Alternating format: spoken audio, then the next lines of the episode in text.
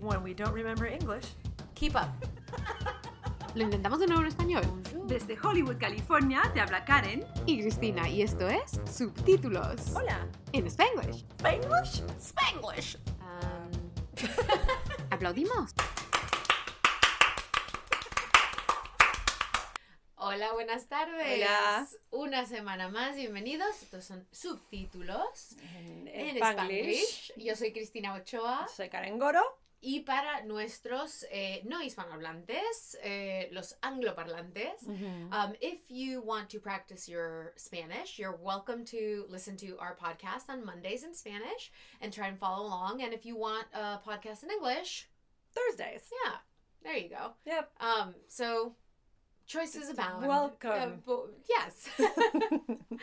bueno, Yeah. para, para los que no nos conocen, hoy vamos a hacer un, un episodio de Eh, ¿cuál como es qué es la expresión? conócenos, come- conóceme o, o- Em, w- getting to know you se dice en inglés. en inglés. En inglés. En inglés. Estamos preparándonos. A ver, yo voy a tomar un poco de cafeína. Me parece que la Porque- referencia viene de la película de King and I, si se acuerdan.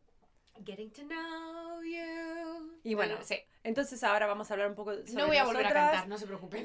Y em, también quizás podemos hablar cómo nos conocimos, ¿no? Porque la gente dirá, ¿y estas dos por qué? También, sí, sí. Bueno, Así que- entonces empecemos. A ver, Karen, tú nacida técnicamente en Nueva York, Sí. Pero tu familia y tu origen es argentino Sí. e eh, y español. Y ¿Qué- español, Cuéntame sí. un poquito de eso. Sí, yo soy la primera en la familia eh, de ser nacida acá en Estados Unidos. Ujú. Después nos mudamos acá a Los Ángeles, así que de verdad mi experiencia es absolutamente de LA y la forma que hablo, las expresiones que uso, etcétera. Pero me crié en una casa donde solamente se hablaba lo que dicen los argentinos, castellano. Aunque sé que los españoles quizás no dicen que lo que hablamos nosotros No, es no, castellano. Sí, yo creo que habláis castellano, lo que pasa es que tenéis algunas expresiones, el vos, el tal, que son Sí. muy diferentes a lo que usamos nosotros, pero sí. Claro, pero digamos, no es. Bueno, y no sé por qué en Argentina dicen, insisten que es castellano y no dicen español, pero bueno. Entonces en casa siempre así, tenía una abuelita que no hablaba inglés y bueno, todos los amigos de mis padres y todo eso, argentinos y de la mezcla típica, gente de familia de descendencia italiana, bla, bla, bla.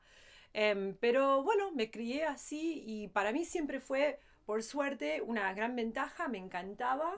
Eh, mis padres me insistían que yo tenía que hablar español en casa, no era como que, bueno, eh, estamos en Estados Unidos ahora y solamente eh, ahora eh, el inglés en la casa y la niña se va a confundir, nada que ver, era dale con todo en español, pero me causó unos problemas de chiquita, porque cuando fui a visitar Argentina, eh, volvía y no quería hablar más inglés. Cuando volviste aquí a Estados Unidos, A Estados Argentina. Unidos ya era como, bueno, no, ahora hablo español, se acabó y bueno, tenía que volver a la escuela y, ok, bueno, hablo inglés y después, qué sé yo, quería elegir en ese momento uno o el otro. Ya. Y, em, pero bueno, eventualmente todo eso se tranquilizó, siempre me encantó hablar castellano, español, etcétera. Y en secundario, para no tener que, eh, digamos, resistiendo la influencia de decir tú y eres y todo eso, dije, no, tomo francés. ¿Viste? A él tampoco le gusta. Y bueno, resistí, tomé francés, así que como yo siempre me apoyo mucho en Cristina para que ella me como corrija y todo eso porque nunca lo estudié, muchas veces no sé la gramática, todo es muy como de instinto, no tiene nada que ver con saber las reglas. Pero la ventaja que, que siempre, tú y yo lo hablamos mucho, ¿no? Y lo hemos Sí. comentado en algún que otro eh, capítulo también, Mm, es la ventaja es poder cambiar Sí. del uno y el otro. Porque es verdad que incluso yo a veces, hablando en inglés, no se me ocurre la palabra en español o viceversa, y, y me cuesta. Sí, Lo que pasa es que yo me crié hablando español a difer- y en el colegio la gramática, la lengua, la ortografía, todo era en español. ujú, Entonces, eh, tú lo que tienes de inglés, que yo te pregunto igual a ti, a ella le pregunto todo lo que es gramática, es como, oye, ¿esto qué, cómo se escribe? ¿Dónde se pone aquí la Sí. palabra y tal en inglés? ujú. Porque el contexto y todo lo que tú tienes del colegio, que era en inglés, sí, lo sí. tienes tú, las normas. Y te digo, las monjas que yo tuve hasta los 14, la insistencia en saber bien la gramática, que muchos americanos no lo saben, ¿eh? Y eso sí, por lo menos, por lo menos en un idioma lo sé.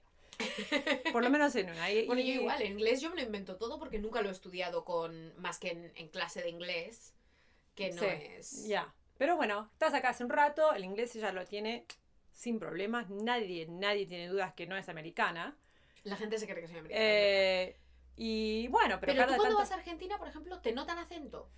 Notan que lo tengo más liviano que el argentino típico de, de los de Buenos Aires, nada que ver. Ellos tienen. Habla mucho más rápido, qué sé yo, mucho más marcado. Si estoy ahí y vuelvo, noto que hablo más rápido y tengo mucho más marcado el acento. Sí, Con pero- más fluidez, ¿no? Sí, pero ellos como no entienden qué es, pero saben que no vivo ahí. Ya, ya. Y, y en. Inglés nadie te notaría que tienes ningún acento de nada, eso es seguro. No, pero cuando se enteran, cuando piensan que soy extranjera, Sí. por alguna razón, escucharon mal. eres italiana, no sé qué, se creen Dicen, que tienes pinta esto, de... sí, o, o cuando escuchan mi acento, ah, Ah. claro, cuando escuchan mi acento hablando español, sí. Sí. se reconfunden porque no es muy común escucharlo acá en Los Claro. Ángeles. No, aquí sobre todo mexicanos. eh, Sí, gente de chilenos, México, Centroamérica, y qué sé yo, así que es bastante distinto y piensan o es italiano o dicen, oh, sos española. Técnicamente sí, pero obviamente nada que ver. El acento, como tenemos nosotras dos, ¿te das cuenta? España, Argentina, pero para el oído no entrenado, digamos, o no acostumbrado, dicen es tan diferente, debe ser española. Y qué curioso porque no, Mm. no lo había pensado hasta ahora, porque mencionabas las monjas, pero que de verdad que nosotras, las dos fuimos a colegios en algún momento de nuestra vida católico, Sí, con, con las monjas y sí. tal. Pero tú cuando tu, tu educación era, es, fue casi toda en el colegio católico y con monjas y solo de Eh, solamente con chicas o, o era mixto. Mira, hasta, hasta que tenía ocho años era una escuela eh, pri- privada pero mezclada y cero religión. Y después eh, cuando, cuando ya teníamos cu- ocho o nueve cambiamos a una escuela porque nos mudábamos, qué sé yo, y era una escuela así de grande con 25 a 30 chicos en la clase Sí. y súper estricto. Em, y yo nada religiosa, de repente era como la pucha, hay tantas reglas y segurísimo que voy al infierno. Así que fue un momento, fueron como dos años y medio, tres años de estar como súper nerviosa porque mi familia no era religiosa. Digo, todo el mundo al infierno, menos yo porque ahora sé las reglas. Y después más o menos cuando tenía 12, 13, con unas preguntas súper claves, dije, no, no, para mí esto no es. No, no, es- no, no. no, no encaja todo. eh, no, no entiendo la idea, y esto ya es muy personal porque estamos hablando de la religión, pero me parecía que un Dios que sabe todo, inventó todo eh, de cero, de nada, ¿no? Existencia, nada, nada, nada. ¡Pum! Todas las reglas y todos los sistemas y la idea de tener padre, madre, familia y qué sé yo. Y después está haciendo todas estas reglas que te atropellan y te, instantáneamente te vas al infierno. No me captaba en la mente y tenía, ya a los 13 dije, no, esto ya no es para mí. Los nervios se fueron. Fui a la secundario también con monjas, esa vez todas Sí, con chicas. Pero ya con una tranquilidad, de Sí. bueno, lo pasa lo que pasa. Pero es curioso porque aquí el colegio católico o el co- con, con religión Mm. Sí. es muy diferente, yo creo, al co- colegio católico en España. Nosotros teníamos monjas, teníamos capilla, teníamos, eh, ¿sabes? Que ir Misa a cada misa los tanto, sí. domingos ¿Y? y cosas de esas. Eh, pero es tan cultural, es tan de, de, de tradición que no es realmente una imposición re- eh, religiosa, ¿no? Todos somos eh, apostólicos, católicos, apostólicos romanos Claro. en España, porque otra nos escuela más. bautizan. Y es ¿No? otra escuela, sí. Claro, Entonces tenemos a las monjas, pero nunca... No hay, por ejemplo, yo lo que he visto aquí, y solo lo he visto en películas, así que puede que me equivoque. a ver, te digo. Pero, por ejemplo, si tú, dijes, si tú dices, ay, Dios mío, Oh, te en el colegio, te corrigen. En- Me imagino, ¿no? eh, ¿o no? hasta, hasta el octavo sí, en la escuela estricta sí. Después de secundario, las monjas muy tranquilas. Ok. Nosotros a nosotros nunca nos corregirían. Ah, no. No. ¿Y cómo eran tus monjas? ¿Eran medias modernas así o...?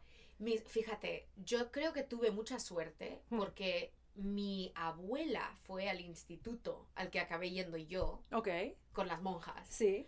Entonces conocían a mi familia de sobra, conocían a mi padre, conocían a todo el mundo. Y eh, también eh, fue mi eh, tío abuelo, que era eh, Severo Ochoa, y en aquel en España el premio Nobel es, es muy reconocido. Mega científico, y sí, tal. sí. Y entonces era como que yo entré y me hicieron casi camino, ¿no? O sea, yo era, era como, ay, qué bien que vienes aquí, que no sé qué. Y yo encantada, porque yo era rebelde, vivía sola, tenía novio desde hace años. O sea, con- era como, tenía tatuajes por todas partes, Sí. me remangaba la falda. Eso lo hacemos acá ¿Sabes? también. Exacto. Sí. Eh, y aún así me llevaba fenomenal con las monjas, oye. Ah, mira. Me caían todas fenomenal. Sí, nos llevábamos súper bien. No, las monjas que tenía yo en secundario eran, eh, bueno, teníamos el convento ahí, pero hay un grupito de monjas que eran súper viejas Sí. y ellas se quedaban ahí en la casita y las monjas que, que- que eran instructoras, qué sé yo, em, no, bastante buenas. La principal, ¿se dice principal? La, la que manda. Sí. Sister Gina Marie era un poquito más intensa, digamos. Eh, pero era interesante porque ahí ya te dabas cuenta más que las, las monjas eran gente, mujeres. Había una que creo que tenía, que era anoréxica. Interesante como monja, porque vos pensás, eso no es algo, como no es algo que le toca. pero de hecho, de ¿puede hecho la anorexia y, y problemas de ese estilo, yo creo que a nivel religioso han sido súper por la por, eh, por autocastigo, hacer- exacto, sí. por el de privarte de algo que quieres y tal. De hecho, hubo unos estudios que eran como precisamente, ¿no? Sobre gente que em, no sé si eran solamente anoréxicas, pero eran gente que se deprivaba, gente que de repente hacía ayunas durante muchísimo tiempo. Sí, Y lo de hacer ayunas es algo muy religioso en general, a nivel cultural. sí. ¿no? Es yo no necesito pan y agua. Bueno, no no- Jesús en el desierto 40 días. sin- sí. Así que Pero era, para nosotros Pero- era pero como. claro, nosotros lo asociamos con vanidad. Claro, lo pensás como, ¿qué le importa ser flaca? Es monja, algo así, ¿no? Em, y después otras que. Bueno, de todo. Una que era, mira, siempre se, se arreglaba como el flequillo. Ajá. ¿Pero por qué? Si sos una monja, cositas así, te das cuenta que son personas porque como cualquier imagen, otra. claro, Sí, no Pero sé, siempre tenía el spray, la vi, la pesqué, digamos, una vez que se estaba haciendo el flequillito. Y era, tenía quizás, parecía muy mayor en esos días, ¿no? Pero quizás tenía 50. normal. Sí. Y sí, se hacía el spray con el Oh. flequillito, pero esta, la, la, de, la de primaria, solamente le veías las manos y la cara, Sí. y nada más, Claro. ¿no? El hábito de acá hasta el piso y la carita y nada más, y estas no, eran las Mm. manguitas, eran diferentes, ¿cómo se dicen? Órdenes también de monjas, Sí. y bueno, entienden. Ok, así que fui a la escuela católica, después de eso, universidad pública. así que UCLA, nada que ver, día y noche. Eh, y aparte, después de los 18 años, dale, pero viví Mira. toda mi vida en Los Ángeles. Pero y luego te Y- fuiste a eh, Mm. empezaste a hacer, trabajar en música. Sí, mira, de nunca ¿no? supe lo que quise hacer, todavía no lo sé. Un poquito tarde, ¿Cómo que pero no bueno. quieres ser podcaster? Pero quiero ser, esto es mi sueño, lo estoy viviendo ahora mismo, muchas gracias. De nada. Eh, bueno, pero siempre tenía muy despistada. Quiero ser doctora, quiero ser, quiero diseñar ropa, quiero Ujú. estudiar ah, como eh, eh, mar y qué sé yo, los bichos de mar y qué sé yo. Bichos de Así le mar. llamamos, así Qué le falta de llamamos. respeto. Eh, pero bueno, eh, y después arquitecta, quería escribir para los diarios.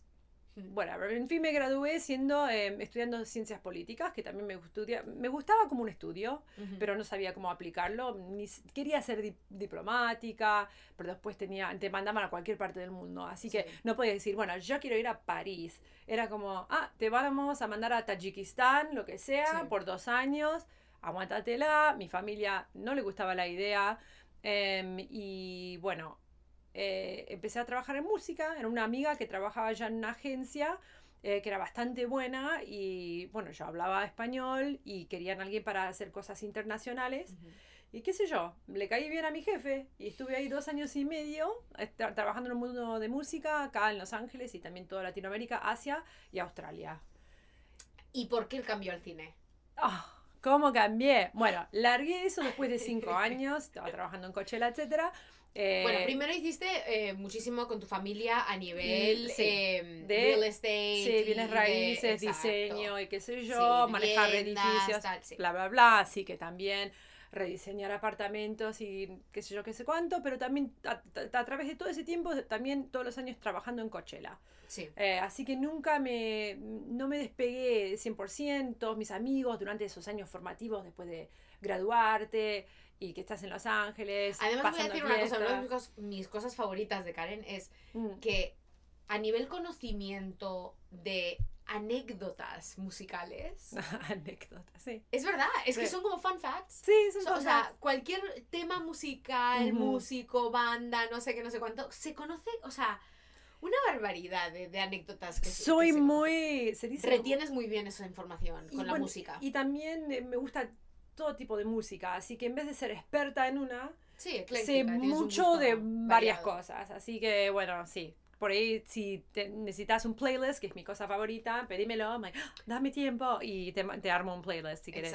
Em, pero bueno, sí, eh, me fui de eso, pero trabajando con la familia y después de eso volví. Bueno, esta me enganchó eh, y dice, vamos a hacer los movies y la tele y Hombre, qué sé claro, yo. no iba a desperdiciar un Pero y talento. tampoco estuviste haciendo esto, tampoco, ¿no? no sé dónde salió. Pero ella dice, con la cabeza "Vas también". a tra-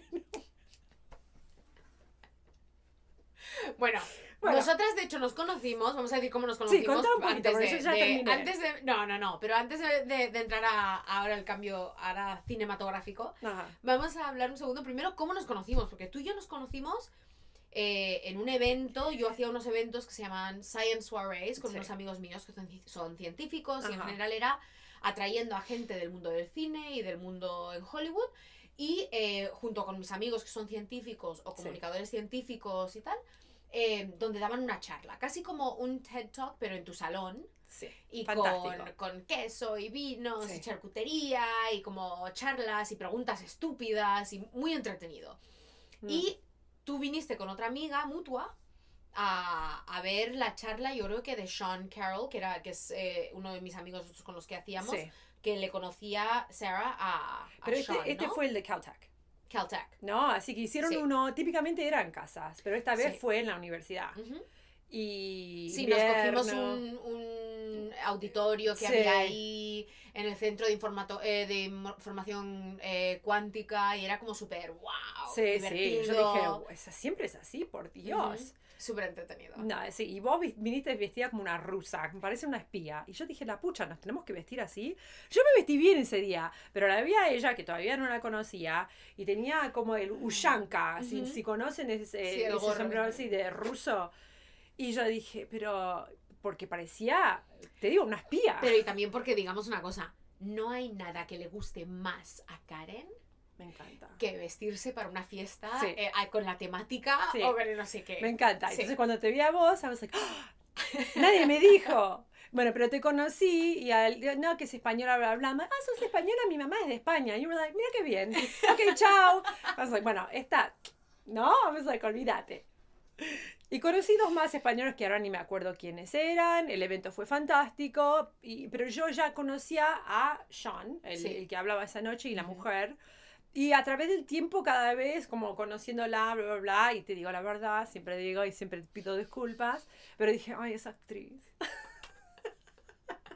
No me lo tomo con ofensa personal porque es verdad que la mayoría de los actores y actrices, oye, mira, hay para todo. Hay de todo, Y- ahora lo sé. Y ahora, es verdad, pero la mayoría que conoces muchas veces en eventos o en tal, yo lo entiendo porque a mí me pasa igual. Sí, no, Sí. Y, y al principio yo estaba media semi-entrenada de pensar de gente que, o músicos o actores como el cliente, ¿no? Como Claro. un poquito locos y como tenés que aguantarlos porque son Que especiales y emocionales.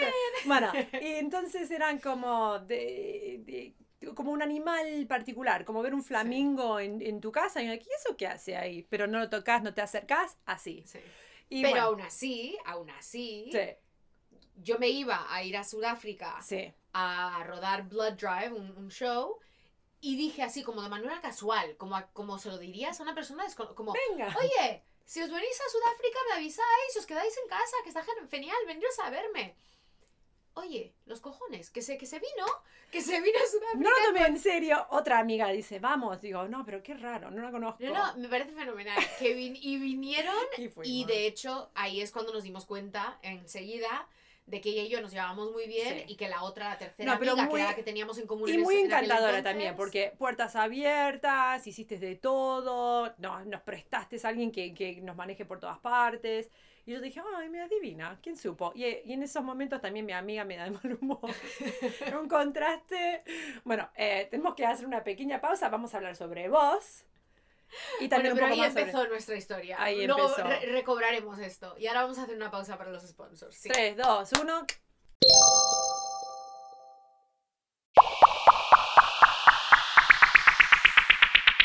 Estamos de vuelta.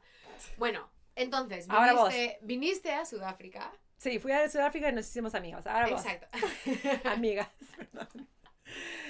Cristina vivió como 40 vidas y no tiene 40 años. Así que, dale, Es empezá. Eh, nada, mucha prisa, muy poca vida social. Así es como siempre. No, eh, pues a ver, en Mm. España, criada en España, Sí. eh, la mayor parte de mi vida siempre entre Barcelona y Madrid. Eh, tuve un pas- pasé un par de años, como cuatro años en Miami cuando mis padres se separaron. Que es casi vivir en Es España. casi español, Por lo menos cubano Latinoamérica. casi, Sí.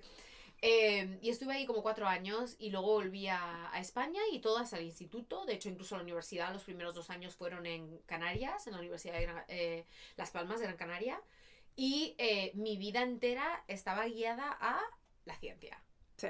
desde siempre. La ciencia, el mar, los tiburones, la ciencia, el mar, los tiburones. O sea, yo era la niña que pintaba murales con ballenas y tiburones en la Sí, casa. tiburones, O tiburones. sea, tiburones por todas partes. Tiburones, tiburones. Siempre, sí. Como los bichos del mar. Bichos Los del mar. bichos del mar.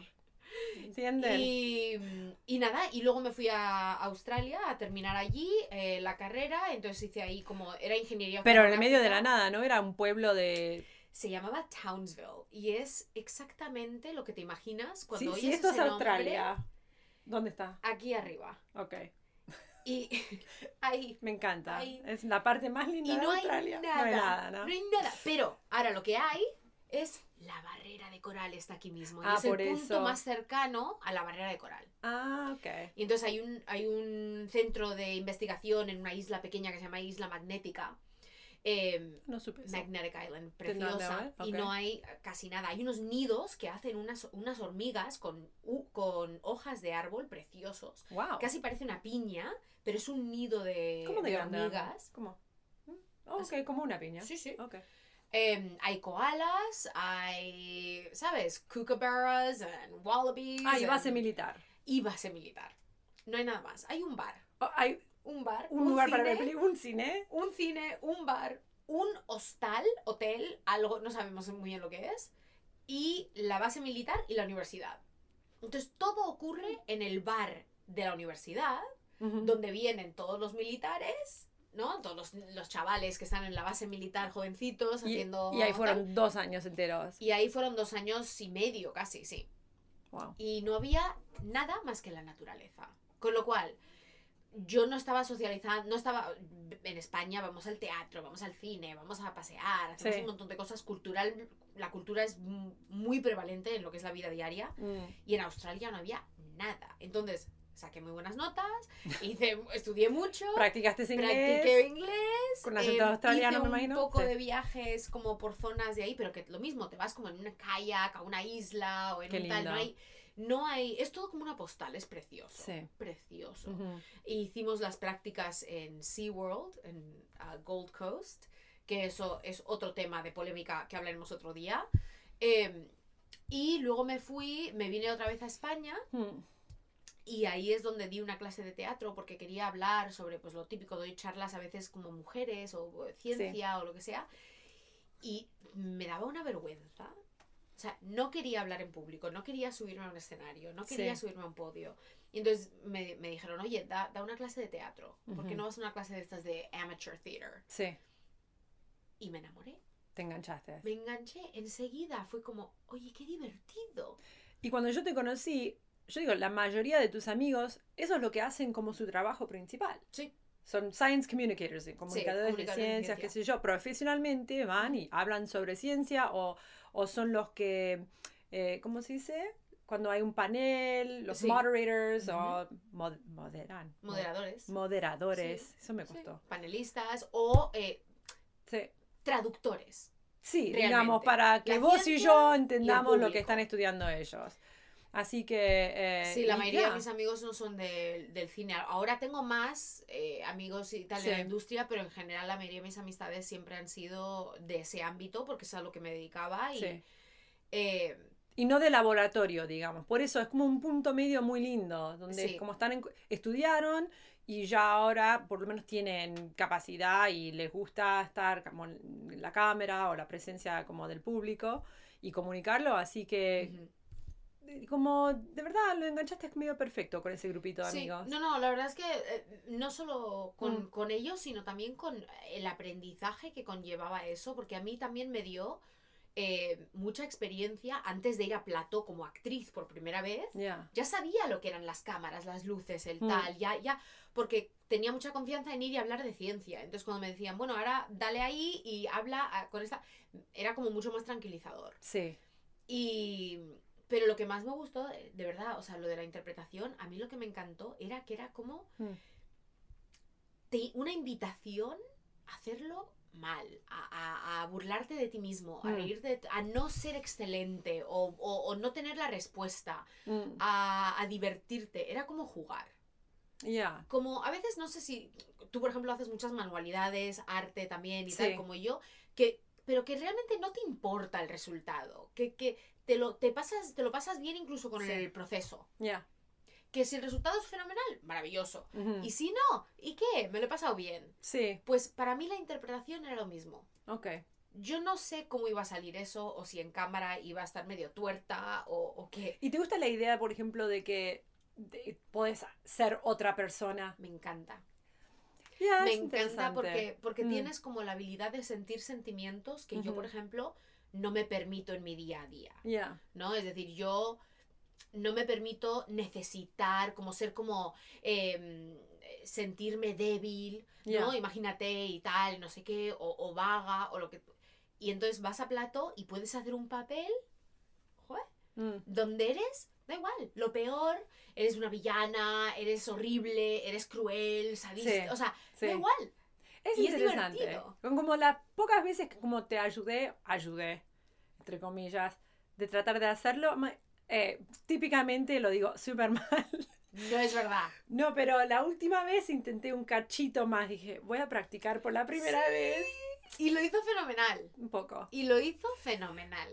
No voy a decir que entiendo lo que estás diciendo, porque tampoco, no sé, a mí actuar como entre los amigos o una noche de juegos Sí. es una cosa, pero para decir, me está mirando una cámara y alguien tiene que comprar o eh, como creerme que soy bla, bla, bla, otra cosa total. Yo no, unos Pues, nervios. Yo no sé si puede ser que, que en España, la manera, yo fui al conservatorio. Cuando volví a España, Mm. estuve eh, dos años en, en el conservatorio y en Cristina Rota, ¿no? Y entonces estuve en el Instituto del Cine y Mm. iba los, por las tardes, por la mañana iba a Cristina Rota, que era el conservatorio, la Sí. escuela. Y luego por la, por la tarde iba al Instituto del Cine, porque en el conservatorio no te dan cine. No aprendes de cámara, era todo teatro, Chekhov Ok. y tal, ¿no? Y entonces Shakespeare y, y en cambio en el Instituto del Cine era todo muy práctico. ¿Qué son las luces? ¿Qué son el tal? Ah, ¿Qué mira. es el escenario? Entonces yo lo yo Sí, sabes mucho. me quería y yo quería saber porque Sí. era como tan tan nuevo todo, tan Ya, otro mundo. interesante. Y lo que yo no quería, yo sé que yo no quería ser Mm. eh, actriz de teatro, Ok. porque eso es otro, otro, es otro set como de, de- de talentos, ¿no? En el teatro tú tienes que proyectar de una manera Ajá. que el de la última fila pueda sentir lo que tú sientes. Sí, es como. Yo no quiero Entonces, decir exagerado, Es pero. un poquito más exagerado. Tienes el, el movimiento corporal es más exagerado y no Sí. sé qué. La cámara puede ser tan sutil Claro. como una respiración. Vos podés decir, ok, ellos me están filmando, solamente levanto como Y ya la está. ceja y es como. Ya. Entonces, eso me gustaba mucho. Entonces empecé a hacer, eh, Mm. a hacer de eso eh, y a entrenar y tal. Y me vine al final a Estados Unidos hace. Van a ser ya casi 10 años. ¿eh? Yo sigo diciendo 8, pero van a ya Wow. ser 10 porque con la pandemia Claro, la pandemia borró ese olvida, año, eso es se me cierto. olvida. Pero van a Pero- ser ya casi 10 años, ¿sí? Y ahora lo que me doy cuenta Mm. Es incluso más durante la pandemia. Nosotras hemos empezado a trabajar juntas desde hace bastante. Sí. Pero incluso con la pandemia lo que se ha visto muchísimo o lo que yo veo más exagerado es que lo que yo encuentro en la interpretación de creativo y de tal, Mm. Lo podemos tener de otras maneras. Y de hecho, detrás de la cámara eh, y desarrollando proyectos y sí. escribiendo y haciendo esas cosas, es el mismo sentimiento Ajá. de como, ay, qué divertido, vamos a, probar esto. Sí. Y vamos a probar esto. Me otro". imagino. Y sí. e- entonces eh, creo que el sentimiento es el mismo, es simplemente otra... Yo tengo buena relación con la cámara, o sea, me, me gusta la cámara. Sí. Yo no temo a la cámara, no me da miedo que me saquen una foto y esté mal y tal, sino que realmente me gusta, sí, te invito a que vengas con la cámara. Ya. Creo que eso es el- lo único que tienes que como superar normalmente en el mundo del cine, porque es lo único que la cámara es capaz de ver, yo lo veo en actores nuevos y jóvenes y tal, que cuando están nerviosos por la cámara, Mm. se nota. Hiper Y como no- consciente. Y no puedes esconderlo. Esa es la, esa es la faena. Es difícil de esconder eso. Otras cosas las puedes esconder. ¿Estás enfadada? Eso Ok, se puede esconder. Error más grande del actor nuevo. Dale. O Eh, lo que vos. inter- para vos. Sí, era. intentar eh, actuar para la cámara. Ok. Es decir, saben que es el plano cercano, así que hacen una cosita, pero saben que es el plano grande y hacen como... Y te das cuenta. Sí, Ok. sí. Yo creo que ese... O, o venir no preparado, pero es que es muy difícil porque...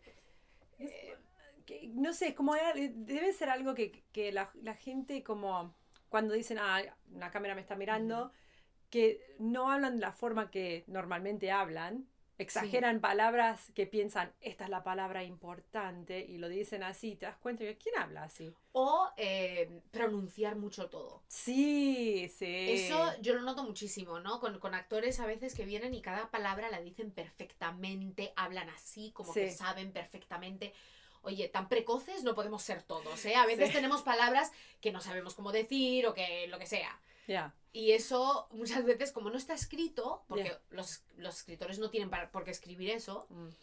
entonces como no está escrito, muchas veces es como tan perfecto que dices, oye, cálmate, Ujú. cálmate, que eres un genio también, o Sí, sea, sí. tranquila. Yo vi una película el otro día donde era gente en un barrio muy pobre, qué sé yo, y le metieron una palabra que no tenía, era como universitaria la palabra, ponele.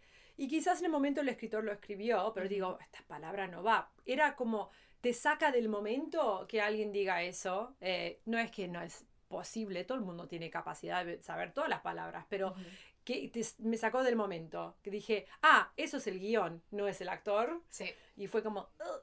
pero bueno, O sabes lo que, una de las cosas que me, me hace mucha gracia a mí es cuando intentas, y pasa mucho en las películas, si Sí. las ves como de, eh, a veces son películas donde ponen de protagonista a actores que tienen una pinta muy específica, o. Hallmark movies, algunas veces ese tipo de películas, sí.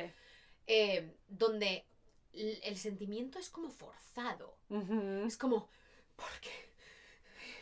Tú me has dicho. Y dices, Sí, sí. cálmate, o sea, no, no. Porque lo fuerzas y ya no es real. Entonces Ya. ya no te lo crees. No. Es mejor ser más sutil, yo creo, y no forzarlo, porque cuando no lo fuerzas a veces viene, Sí. ¿No? Como cuando, imagínate, yo no, no, no, no os conozco a vosotros, pero yo me imagino que tú, si tienes ganas de llorar y hay gente delante, lo primero que piensas es no llores, no llores, no llores. Sí. Bueno, no voy ¿Y qué pasa?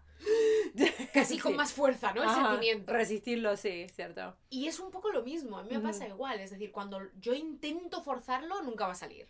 Ujú. Pero cuando te relajas y estás como, mira, saldrá lo que saldrá. Y eso tú, fue tu experiencia, digamos, en los, los castings, como dicen, que, que ibas y, sentís como, o entiendo el personaje y me sale muy natural, o simplemente ese día, no sé, te salió perfecto y vos decís, ese lo, lo, lo pegué. Y quizás no me contratan, pero lo hice bien. Yo creo que Pues es el como, personaje. O... es como una cita. Es igual que, que ir a una cita romántica. Ok, En los primeros 30 segundos, ya sabes. tú sabes si te gusta, si quieres que esta persona sea la persona Ajá, o no. ya. Si, si es que no, vas a tener que trabajar cinco veces más duro para convencerles de, que, de que te contraten. Que puede pasar. Pero si eres la persona, simplemente no la cagues. y ya está. Y ya está. Porque si. eh. Pero es verdad, es como cuando. Porque tú imagínate, o sea, tú vas a una cita, tú no tienes que esperar a media hora para decidir si esta persona te atrae o no te atrae, o te gusta o no. Es un sentimiento. Y a veces ellos tienen una idea del personaje y tú entras y, y o, te, o les gustas o no. Sí, es difícil, ¿eh? Porque de verdad entras y todo el mundo, la idea eso de ser actor y que todo el mundo siempre te está Evaluando. evaluando de un lado o admirando muchas veces y vos decís, pero yo no te conozco, ¿de dónde salió esto? ¿Cómo te, digamos, en estos últimos 10 años, porque obviamente también tu experiencia 10 años atrás, empezando como actriz y ahora, súper diferente? Sí. ya pasaste por mucho, hiciste muchos papeles, trabajaste con película y también televisión y con diferentes niveles de gente como de profesional y qué sé yo. ¿Y vos ahora qué sentís como actriz cuando entras a algo? Como, lo, aunque el papel es nuevo, ¿lo entiendo? ¿O es como el primer día? No, a ver. Cada vez. lo- eh, si entro, tengo que desear el papel. ¿vale? Tengo que querer el trabajo, Sí, ¿vale? Es como ir a entrevistar en una empresa que no quieres trabajar ahí, pues ¿para qué? sí. Entonces, tengo que quererlo. Y lo tienes que querer muchísimo, Mm, pero luego lo tienes que soltar enseguida. Entonces, eso a mí en general creo que siempre se me ha dado muy bien porque nunca me lo he llevado, me lo he tomado de manera personal. Ok. Es decir, si a mí me dicen que no quieren que haga yo un papel, nunca he sido como, ay, pero ¿por qué? ¿Por Sí. qué?". No, pues porque habrán cogido otra persona, el papel no era mío, punto. Pero lo que sí que hago mucho más ahora es entrar con la confianza de que yo ya sé cómo interpretar un guion, Ok. con lo cual no la voy a cagar. Sí. Entonces, si me quieren, me querrán y trabajarán conmigo y me dan dirección y tal. Y si no, no me querrán. Da igual lo que haga. So puedes decir, ella puede actuar, puede convencer que es natural, Sí. pero tiene que gustar como la decisión que vos hiciste sobre Exacto. ok, Es la como interpretación. eh, un chef.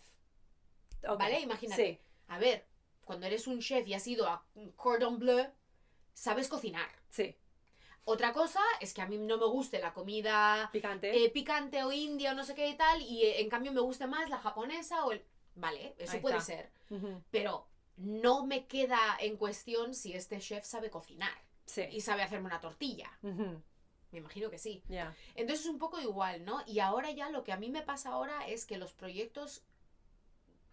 Que, que yo lo que quiero ahora es como saltar a una fase donde a mí es que me apetecería muchísimo empezar a trabajar con gente donde puedo aprender constantemente de ellos, ¿no? Que lo han hecho ya durante 40 años, Sí. 30 años, que lo han visto todo, que no sé qué, porque mi experiencia trabajando con esas personas siempre es inmensamente educativa, Sí. informativa, ¿no? Los John Wells del mundo y el tal. En cambio, cuando trabajo con personas que son muy nuevas, yo soy un poco mandona. Entonces, ¿qué pasa? Cuando una persona no sabe, ¿no? Como, ay, ¿dónde quieres ir a cenar? Yo te puedo decir perfectamente dónde quiero ir a cenar. Ay, no hay nada que... Eso, en eso somos Eso iguales. iguales, igualitas. Decidí porque, por Dios, tantas veces que decís, no elegí vos, no me importa. Eso quiere decir que no querés participar, Sí. casi, casi. Porque si de verdad no te gusta X, Y, como sushi, me gusta, ¿sí o no? Sí, Sí, absolutamente. ¿Querés ir? vale, vamos. Ok, ya está. Ya. Pero hecha. no es como, ay, no sé, no, no, No, sé. tú, bueno, lo, le- lo que tú quieras. Me no, encantaría tal". pizza, pero decidí vos porque de verdad no me importa. Exacto. Mira, yo sé una cosa, que la- las mujeres hispanas, latinas y en general, cuando hay un vacío de Sí. poder o de autoridad, no tenemos problema en ocuparlo. Ahí está. Y eso yo creo que nos va a beneficiar muchísimo ahora que se están abriendo las puertas a, a las mujeres eh, hispanas o en general las personas latinas y tal. Sí, Creo que eso viene muy bien porque hay pero como... sí. eh, hay necesidad de eso, ¿no? Hay como, ha habido demasiado como wishy-washy, como, ay, no sé, bueno, quizás, o hagamos esto porque le va a beneficiar a esta gente y tal. Sí. Así que, eh, sí, las dos Espero. bastante mandonas y bastante... Que sea un ingrediente importante y ayudante. Pero sí, de verdad, eso es una cosita que eh, hacer decisiones entre nosotras dos rápidas. Siempre. Y una cuestión de falta de paciencia es una cosa, pero otra cosa es como, espero como ser más dinámicas y decir, bueno, ya, no, no, hay, no hay razón por qué esperar o Sí. tardar más en hacer la decisión. O sea, eh, impaciencia es una cosa, pero decir actuar rápidamente también Es ser proactivo. proactivo. Esa es la palabra. Bueno, está diciendo que... Nos está diciendo Ya Jessica basta, que ya, basta, ya, basta, ya, basta, ya. dice. Así que nada, chicos. Tranquila, Jessica, por Dios. Ella No, también ocupa verdad, el vacío, ella sí. también ocupa el vacío de poder también. No. Bueno, chicas, pues nada, muchísimas gracias y nos vemos la semana que viene, los lunes en español, ¿Y qué más? jueves en... Oh. Y jueves. Y jueves en polaco. en inglés. Venga, y nos vemos la semana que viene. Chao. Chao.